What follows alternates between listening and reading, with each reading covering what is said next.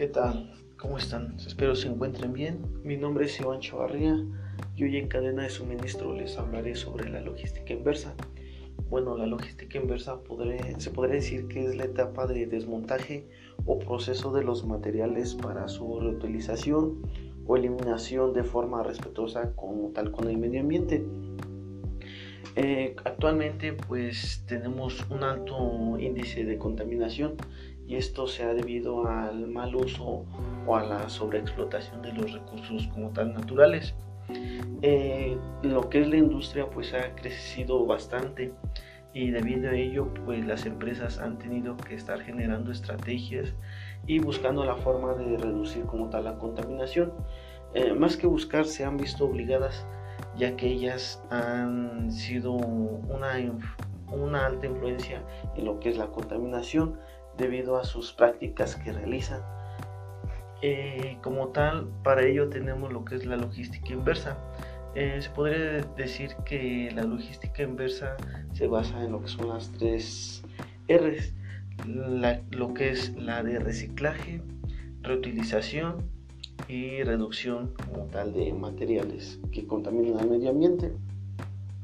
La logística inversa se encarga como tal de, así como el producto llega al consumidor, eh, pues tiene como tal la función de darle una segunda vida a lo que es eh, los, por ejemplo, se podría decir que en las empresas refresqueras los envases. Así como llegan al consumidor, la logística inversa se encarga como tal de, de que regrese ese envase a lo que es la empresa, a que se le vuelva a dar una segunda vida, a que se reutilice y como tal pues eh, se, explote, se podría decir, a su máxima capacidad de, vida. Este, la logística inversa igual se basa en lo que es la, en la devolución de los clientes.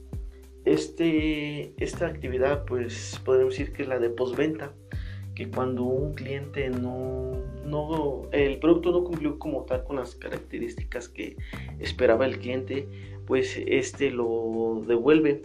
O de otra forma, igual podría decirse que cuando el producto no tiene la calidad que el cliente esperaba, pues el cliente lo, lo devuelve. Eh, esto se determina mediante la alta, la alta calidad. Eh, también lo que la logística inversa ayuda a la empresa es a, minimizar costos, ya que como tal pues reutilizan sus, sus empaques, podría decir, como en este ejemplo que les di que fueron los envases. Eh, los reutilizan y así ellos de una u otra forma pues eh, minimizan costos en lo que son esos empaques.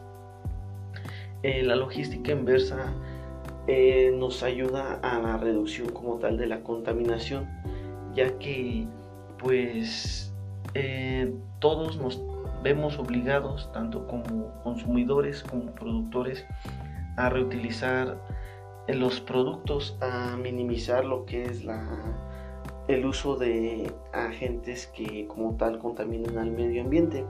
Y de esto de una forma pues impacta positivamente nuestro entorno ya que reduce la contaminación y reduce actualmente estos cambios climáticos que actualmente se están viviendo. Eh, la logística inversa ha sido implementada debido a, lo que es toda la contaminación y pues ha venido a traernos un, un impacto positivo ya que como tal se ha reducido la contaminación en el medio ambiente.